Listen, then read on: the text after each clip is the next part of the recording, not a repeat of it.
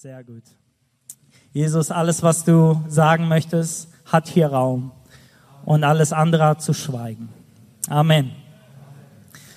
Ja, verrückt, es ist wieder Dezember. Weihnachten steht wieder vor der Tür. Meine Güte, schon wieder ist ein Jahr rum. Jedes Jahr dreht es sich wieder um dieses Ereignis. Wir hatten jetzt schon den ersten Advent, Ankunft, die Ankunft Jesu. Meine Frau, die arbeitet ähm, als Gruppenleitung ähm, für 0 bis 3-Jährige und ähm, sie hat mir erzählt, die Tage hat ihre äh, Mitarbeiterin, den kleinen Süßen, erzählen wollen, was Weihnachten ist. Und die hat so ein bisschen mitgelauscht und sie hat mir so erzählt, die hat irgendwie sowas gesagt, ja, ihr süßen Kinder, also bei Weihnachten, äh, da kam ja das, das Christkind und dann wurde An schon so hellhörig, was kommt jetzt? Und hat sie so gesagt, ja, das Christkind, das ist gekommen, damit wir eine bisschen bessere Zeit hier auf dieser Welt haben. Da ich so, ja, nice try. Und dann hat die gesagt, ja, und weil das Christkind nicht alle Geschenke für sich nehmen kann, schenken wir uns gegenseitig. Darum geht es in Weihnachten. Und dann dachte ich, okay, interessant, ähm, was da gelehrt wird. Ich dachte nur gut, dass so die Ein- und Zweijährigen noch nicht so viel verstehen, ja, von dem, was sie gesagt hat. Ähm, wir wissen, dass Jesus als Baby und als Mensch kam, aber er ist und sitzt zur Rechten seines Vaters und er wird wiederkommen als der König der Könige. Amen. Das ist das, was wir glauben.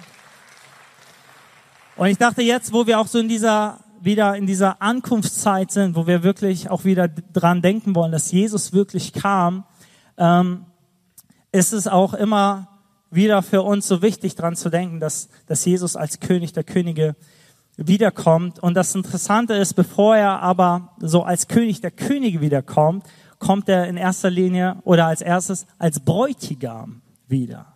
Das heißt, Jesus wird wiederkommen und er wird seine Braut, seine Gemeinde holen. Und die Bibel sagt, er kommt mit großer und Herrlichkeit.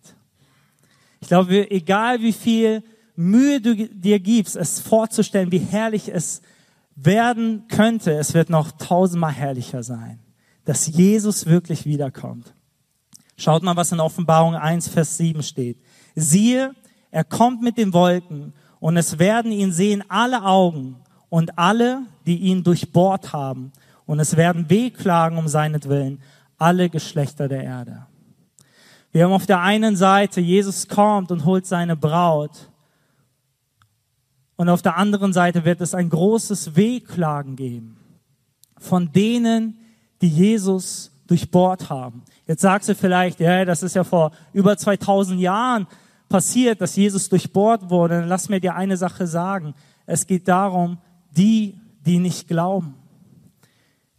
Die, die ihm nicht geglaubt haben, dass er wirklich der Messias ist. Ich weiß nicht, ob du das kennst, dass du deinen besten Freund oder dein, jemand aus der Familie, dass, dass diese Person dir nicht glaubt, du versuchst klarzumachen, hey nein, ich sag die Wahrheit, diese Person glaubt dir nicht. Das ist so ein kleiner Stich ins Herz. Aber hier im Geiste, Christus wird immer wieder durchbohrt durch diesen Unglauben, durch Verleumdung ihm gegenüber. Und es wird für uns der Moment, wo Jesus uns holt, aber wehe denen, die hier bleiben die plötzlich verstehen, hey, es gibt wirklich diesen Gott. Lass mir dir eine Sache sagen, das wird mit der allerschlimmste Moment sein, den es hier überhaupt auf dieser Erde gab. Dass Menschen plötzlich realisieren, dass sie nicht Teil sind von diesem Erlösungswerk, von dem so viele vielleicht berichtet haben. Es wird eine unfassbar schlimme Zeit sein. Und mir geht es heute nicht darum, dass wir irgendwie herausfinden, wann kommt jetzt Jesus wieder. Das kann alles spannend sein, dass man sich, dass man sich Zeit nimmt und darüber spricht, die Zeichen der Zeit zu erkennen. Es birgt definitiv auch Gefahren. Zwei Sachen will ich heute einfach mal aussprechen. Eins ist definitiv klar, Jesus wird definitiv wiederkommen. Okay? Und die andere Sache ist, um es bisschen in eine Orientierung zu bringen, in welchem Zustand die Welt sich befinden wird, das lesen wir in Matthäus 24, 36, 39. Und da heißt es um jeden Tag aber und die Stunde weiß niemand, auch die Engel im Himmel nicht. Es gibt ja Freunde, die sagen ja die Stunde nicht, aber vielleicht die Woche. ähm, auch die Engel im Himmel nicht, sondern allein mein Vater.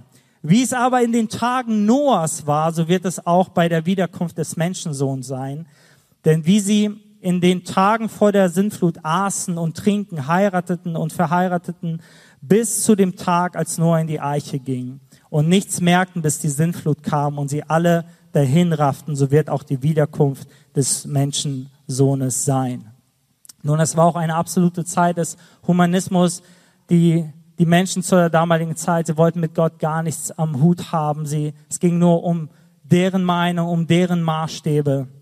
Und trotzdem ging dieser Zustand über 100 Jahre. Und mir geht es heute hauptsächlich darum, dass ich wirklich von ganzem Herzen glaube, dass Gott jedem Einzelnen von uns eine tiefe Sehnsucht schenken möchte danach, dass du sagst, oh, ich warte auf den Tag, dass Jesus wiederkommt. Eine tiefe Sehnsucht. Und darüber wollen wir heute sprechen und vor allem, was es mit uns macht. Mein Titel heißt also heute, Jesus kommt wieder eine Herzenssehnsucht. Eine Herzenssehnsucht, die Jesus uns geben möchte. Nun, diese Frage wurde dir wahrscheinlich schon tausendmal gestellt, mir auch, auch schon in jungen Jahren. Edgar, glaubst du, ob Jesus wiederkommt? In deiner Lebzeit? Ich habe immer gesagt, auf jeden Fall. Guck dir mal die Welt an. Guck dir Umstände an. Jesus kommt wieder. Ja, die oft gesagt, ja, aber das haben doch schon die Jünger gesagt. Und ich sage, ja, das hat sogar jede Generation gesagt. In jeder Generation, in jeder Lebenszeit gab es Christen, die gesagt haben, ich glaube, dass Jesus wiederkommt. Und ich glaube, hier müssen wir unterscheiden zwischen einer theologischen Auslegung, wo es darum geht, ja, kommt, also ich sage jetzt mal, in welcher wirklichen Zeit kommt Jesus, oder zwischen wirklich diesem Herzenswunsch, den du im Herzen trägst, die auch diesen Herzenswunsch hatten auch die Jünger und die nächsten Generationen. So sehr, dass sie gesagt haben, ich glaube, ich glaube, dass Jesus wiederkommt, weil da so eine starke Sehnsucht ist und war. Und ich kenne das auch. Ich habe hab da manchmal Gespräche mit, äh, mit Freunden, mit Pastoren. Du kennst das vielleicht auch. Und man spricht so darüber, boah, wie krass wäre das, wenn wir es wirklich erleben würden, dass Jesus wiederkommt. Ich meine, gib dir mal ganz kurz eine Sekunde Zeit, darüber nachzudenken, dass du es wirklich erlebst dass Jesus kommt, dass er uns holt und er kleidet uns ganz neu. Und das Krasseste für mich ist, Mose, der den Rücken Gottes sah, er strahlte über alles. Aber wir werden in die Augen Jesu sehen. Und du siehst wirklich in die Augen deines Retters. Du, du, du siehst in die Augen des Schöpfers. Und dieser Moment, dass es wirklich passiert und du checkst, dass es wirklich passiert. Weißt du, was ich meine? Kennst du das? Du freust dich so auf den Urlaub und dann bist du im Flugzeug und du checkst, ja, es passiert jetzt endlich. Ich habe so lange dafür gespart und jetzt geht's endlich nach Malle oder weiß was ich wohin, ja. Also das ist so mein Urlaubsort immer, wo ich bin. Es gibt auch schönere, aber es ist so dieser Moment, wo du es realisierst und ich, ich freue mich so auf diesen Moment. Aber gleichzeitig auch wenn ich mit Pastor Konzi und so darüber spreche, gleichzeitig kommt aber auch der Gedanke, Herr, es gibt aber noch so viele Menschen, die Jesus nicht kennen, oder? Also da ist auf der einen Seite diese Sehnsucht und ich würde auch sagen, fast so ein Egoismus, wenn ich mal, es gibt Momente, boah, da habe ich so eine Sehnsucht, da sage ich zu Gott, ey Gott, wenn ich das jetzt entscheiden könnte, bitte komm. Komm. Maranatha, Herr, wir erwarten dich. Herr, oh Herr, wir erwarten dich. Es gab ein Gebet, das hat ein Pastor gebetet, der hat gesagt, Jesus, wir vermissen dich hier. Oh, das, ich weiß nicht, was es mit dir macht, aber ich weiß, dass Gott uns diese Sehnsucht schenken möchte. Und ich glaube, manchmal ist auch Jesus so und sagt, Gott, lass mich meine Braut holen. Schau, wie sie strahlt. Schau dir die Gläser Church an, an allen Standorten. Oh, lass mich meine Braut holen. Und Gott sagt, ja, ich verstehe dich, Jesus, aber noch nicht. So viele Menschen. Wisst ihr, was ich meine? So viele Menschen kennen Jesus noch nicht. Und bei manchen Christen habe ich so das Gefühl in solchen Gesprächen, die schauen weniger auf das, dass Jesus wiederkommt, als, als der Bräutigam, Jesus als, als der Retter, sondern sie schauen hauptsächlich darauf, dass Jesus kommt als der Richter.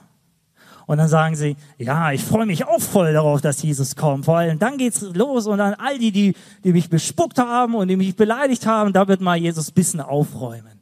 Die werden ihre Quittung bekommen. Und ich weiß noch, in jungen Jahren, da war ich auch einmal in so einer Situation. Ich war so verletzt von dem, wie sie mit mir umgegangen sind, weil ich das Evangelium predigen wollte. Und ich, ich habe innerlich so gedacht, wartet ab, wenn Jesus wiederkommt.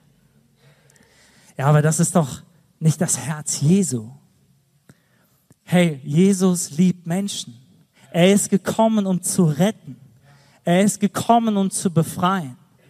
Das heißt, was sollte es mit uns tun? Ich glaube von Herzen, dass wenn wir diese Sehnsucht haben nach der Wiederkunft Jesu und oh, wie schön wäre das, wenn wir diese Generation wären. Ich glaube, wenn du das wirklich im Herzen verstanden hast, dann wirst du die Menschen um dich herum anders sehen.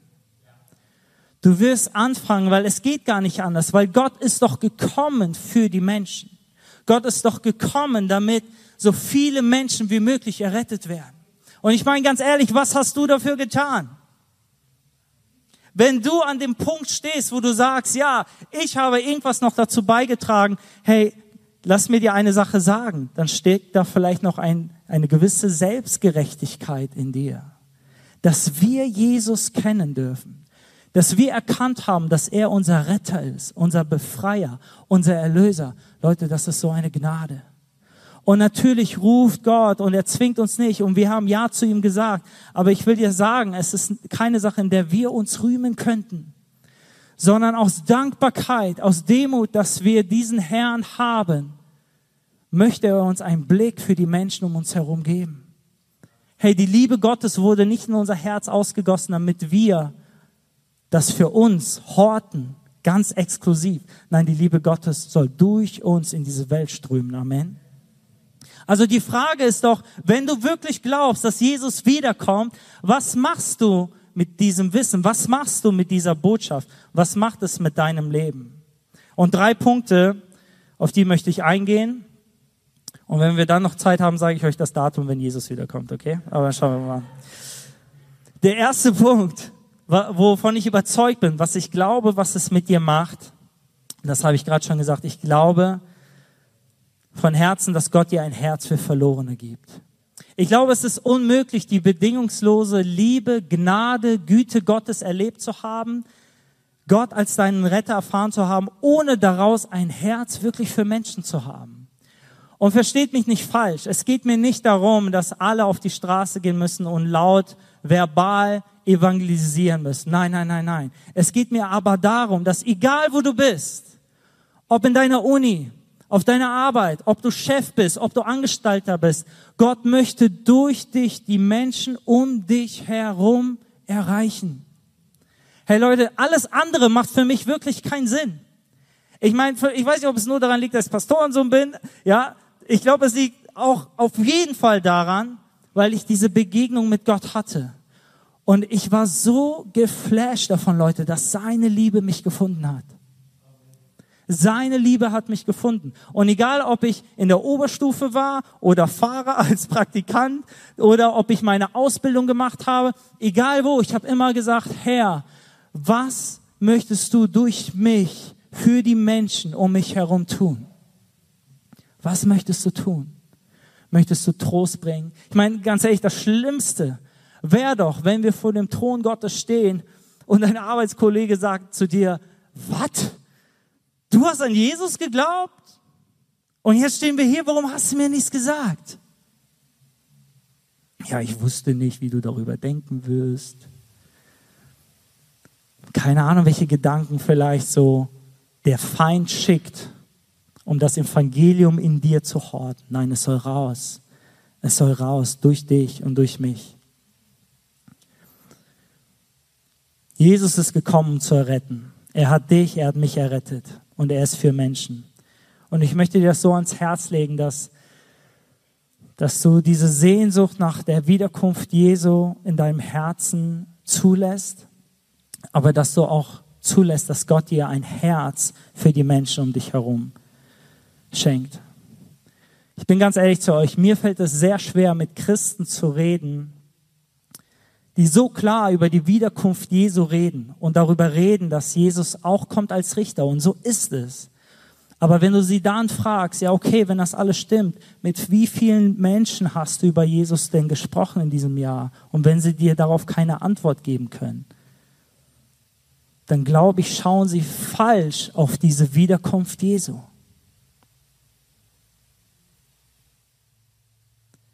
Glauben wir nicht, dass wenn wenn nur eine Person mehr errettet werden kann, dass Jesus seine Wiederkunft ein bisschen nach hinten schieben würde? Ich glaube schon. Nur eine Person. Wie sehr, hey, wie sehr spüren wir den Herzschlag Gottes für die Menschen? Und ich habe euch das gesagt mit der Frau, die den Kindern erzählt, worum es um Weihnachten geht. Das ist einfach nur traurig. So viele Menschen feiern Weihnachten, sind aber alleine, sind einsam. Es ist ein Fest der Liebe, aber so viele sind, sind einsam. Wie können wir, wie kann Gott durch uns diese Menschen erreichen? Ich glaube von Herzen, Jesus wartet nicht sehnsüchtig auf den Tag des Gerichts, sondern er wartet in erster Linie sehnsüchtig auf den Tag, dass er seine Braut und seine Gemeinde holen kann. Und ja, es wird Gericht geben, Freunde die Sünde und der Mensch, der Jesus Christus nicht als seinen Herrn angenommen hat, da wird es ein Gericht geben. Aber Jesu Herz ist es, ich kann es nicht oft genug sagen in diesem Abend, ist es, dass so viele Menschen wie möglich errettet werden. Und diesen Herzschlag Gottes müssen wir zu unserem machen. Amen. Der zweite Punkt, was macht es mit uns, wenn wir eine Herzenssehnsucht haben nach der Wiederkunft Jesu? Und der zweite Punkt lautet ein Lebensstil der Heiligung. Oh, lass mir dir eine Sache sagen. Jesus wartet auf eine Gemeinde und eine Braut, die sich vorbereitet. Amen. Schaut mal, Epheser 5, 27. Ihr Männer liebt eure Frauen, wie auch Christus die Gemeinde geliebt hat und hat sich selbst für sie dahingegeben, um sie zu heiligen. Er hat sie gereinigt durch das Wasserbad im Wort, damit er für sich die Gemeinde herrlich bereite, die keine Flecken oder Runzeln oder etwas dergleichen habe, sondern eine Gemeinde, eine Braut, die heilig und untadelig sei. Ja, wenn ich mich dran erinnere, als meine Frau in die Kirche reinkam, alter Falter, ich war so aufgeregt, ich war richtig aufgeregt.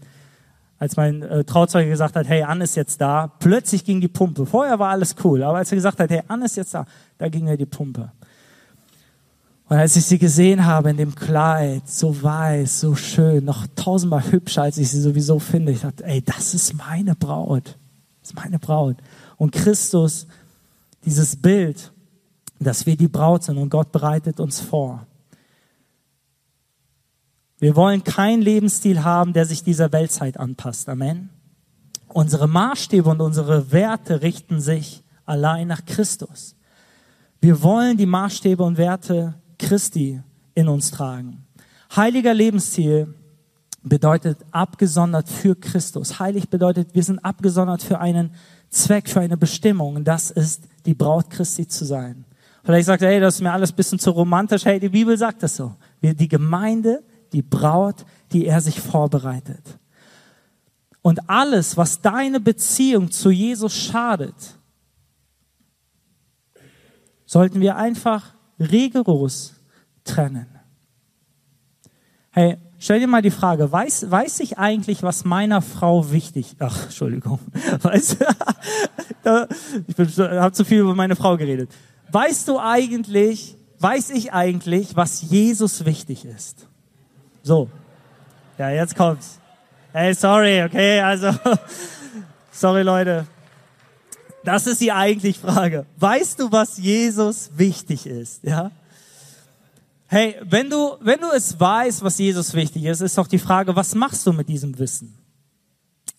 Ähm, ich habe ein Gespräch mal geführt mit, mit einem guten Freund und ähm, die hatten so eine kleine Ehekrise. Und ähm, er hat mir erzählt, worauf er nicht bereit ist zu verzichten. Da ging es auch um Konsum und so weiter. Und dann habe ich gesagt, hey, hat deine Frau dir schon mal gesagt, dass es ihr wichtig ist, dass du darauf verzichtest? Ja. Hat deine Frau dir schon mal gesagt, dass sie, dass es für sie so wichtig ist, dass du sonntags mit aufstehst, in die Gemeinde gehst? Ja. Tust du es? Nein. Also was machen wir denn mit dem Wissen, was Jesus wichtig ist? Ich finde das so krass, das kam mir diese Woche noch mal so bewusst. Jesus hat alle seine Rechte abgelegt. Er hat seine Komfortzone, den Himmel verlassen, um uns zu zeigen, wie wichtig wir ihm sind, um uns seine Liebe zu zeigen. Hey, wo verlassen wir unsere Komfortzone, und so, um Jesus zu zeigen, wie wichtig er uns ist? Ich habe aufgeschrieben, Heiligung und Reinheit macht uns sensibler für den Heiligen Geist und immer mehr wächst dadurch die Sehnsucht und die Liebe zu Jesus. Ich möchte das noch einmal sagen. Heiligung und Reinheit macht uns sensibler für den Heiligen Geist und immer mehr wächst dadurch die Sehnsucht und die Liebe zu Jesus. Hey, das ist im Natürlichen genau dasselbe wenn ich mich um diese Sachen kümmere, die meiner Frau wichtig sind und meine Frau auch die Dinge wertschätzt, das bringt uns immer zusammen. Ein Lebensstil von Heiligung und Reinigung, es zieht dich automatisch mehr zu Jesus. Es zieht dich zum Vater. Und das ist das, was Gott möchte. Gott möchte, dass wir in der Fülle leben, die für uns vorbereitet ist. Und dafür müssen wir ein Ja haben zu diesem Lebensziel. Und Punkt Nummer drei, ihr Lieben, was wir bekommen, wenn wir diese Sehnsucht haben nach der Wiederkunft Jesu.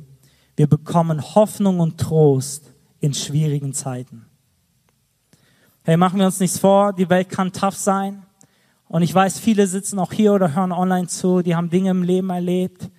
Ja, darunter kannst du zerbrechen. Und Jesus hat uns nie versprochen, ein einfaches Leben zu haben.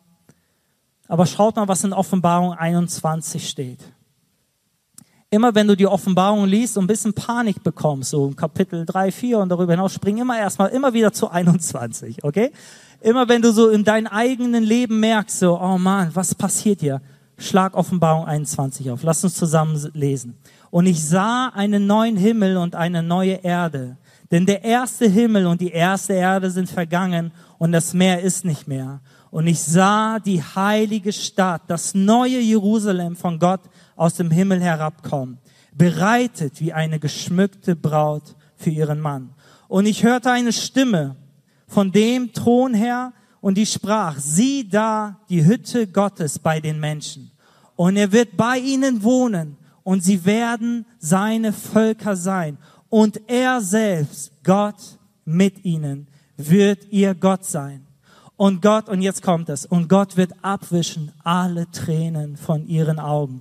Und der Tod wird nicht mehr sein, noch Leid, noch Geschrei, noch Schmerz wird mehr sein, denn das Erste ist vergangen. Und der auf dem Thron saß, sprach, siehe, ich mach alles neu.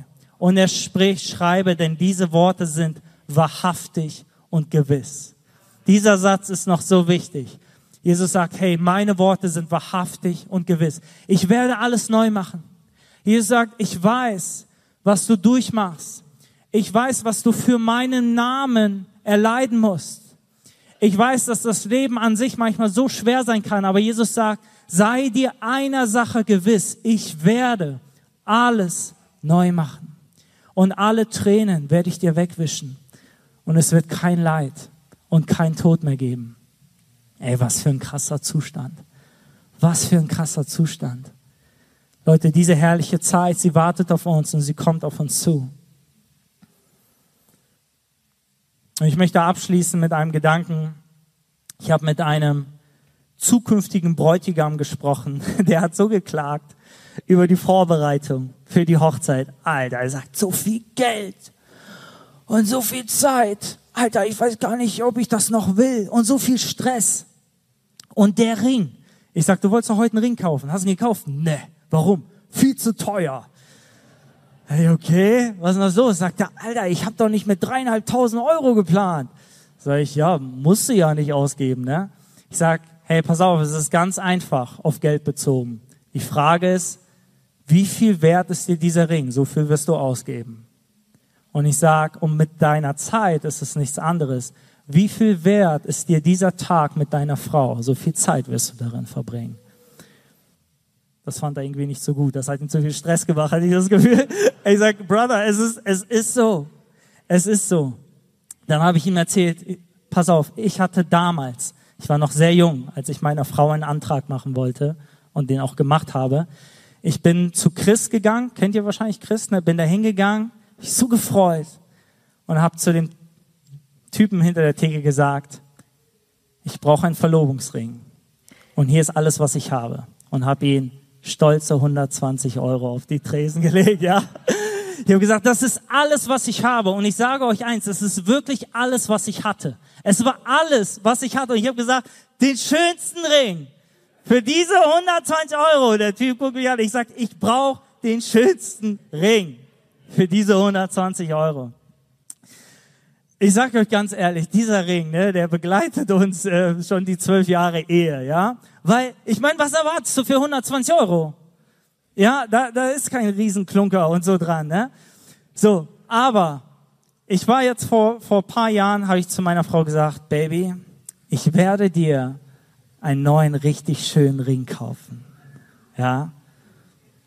Und sie hat gesagt, nee, ich will gar keinen anderen Ring. Ich sag, hä, wie jetzt? Sie hat gesagt, dieser Ring erinnert mich immer daran, dass du alles gegeben hast.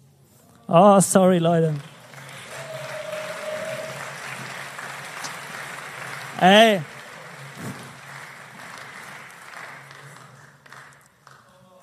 Es geht doch darum, was sind wir bereit zu geben für Jesus? Er ist doch unser Bräutigam. Er ist doch unser Retter. Hey, wie viel Zeit ich habe ich hab mich gleich gefangen. Alles gut. Puh. Hey, wie viel Zeit, ah, wie viel Ressourcen von dem, was du hast, bist du bereit zu geben? Abschließend habe ich zu ihm noch eine Sache gesagt zu diesem Bräutigam. Ich sage, glaub mir, deine Frau ist es wert. Und es wird sehr viel mit eurer Ehe machen, wenn du ihr zeigst, was sie dir wert ist.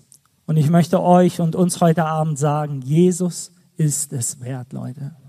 Oh, Jesus ist es wert. Er ist es so wert, dass wir durch Zeiten gehen, die uns teilweise erschüttern. Es ist, er ist es wert, dass wir ihm alles geben, was wir haben. Diese Herzenssehnsucht, die Gott uns schenken möchte, die kann dein ganzes Leben verändern. Es kann deinen Fokus so klar auf Christus ausrichten. Und ich glaube von Herzen, dass es das ist, was Gott tun möchte. Gott will uns eine Herzenssehnsucht schenken nach unserem Bräutigam, nach unserem Retter, nach unserem König. Dadurch bekommen wir ein Herz für Verlorene, für die Menschen um uns herum. Wir werden in einen Lebensstil der Heiligung geführt vom Heiligen Geist. Und in all dieser Weltzeit haben wir aber Hoffnung und Trost, denn Jesus wird alles neu machen. Amen. Komm, lasst uns aufstehen.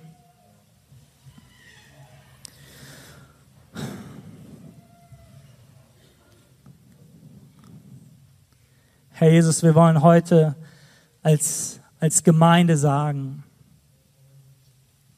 dass wir dich, dass wir dich erwarten, Jesus.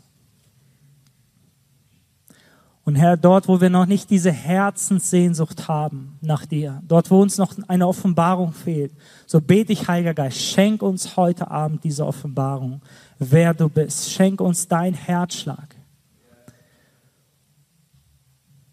Herr, ich bete, dass du uns noch da beschneidest, wo wir uns beschneiden lassen müssen im Herzen, wo unsere Herzenseinstellung noch nicht stimmt. Herr, du allein kannst es tun. Herr, du hast uns gesehen und wir wollen die anderen Menschen um uns herum sehen. Danke, Heiliger Geist, dass du uns helfen wirst in diesem Lebensziel der Heiligung und Reinigung. Und danke, Heiliger Geist, dass du uns immer wieder daran erinnerst, dass es sich lohnt, auf Christus zu schauen und zu warten. Denn eines Tages wird er wiederkommen. Und auf diesen Tag warten wir, Jesus. Amen.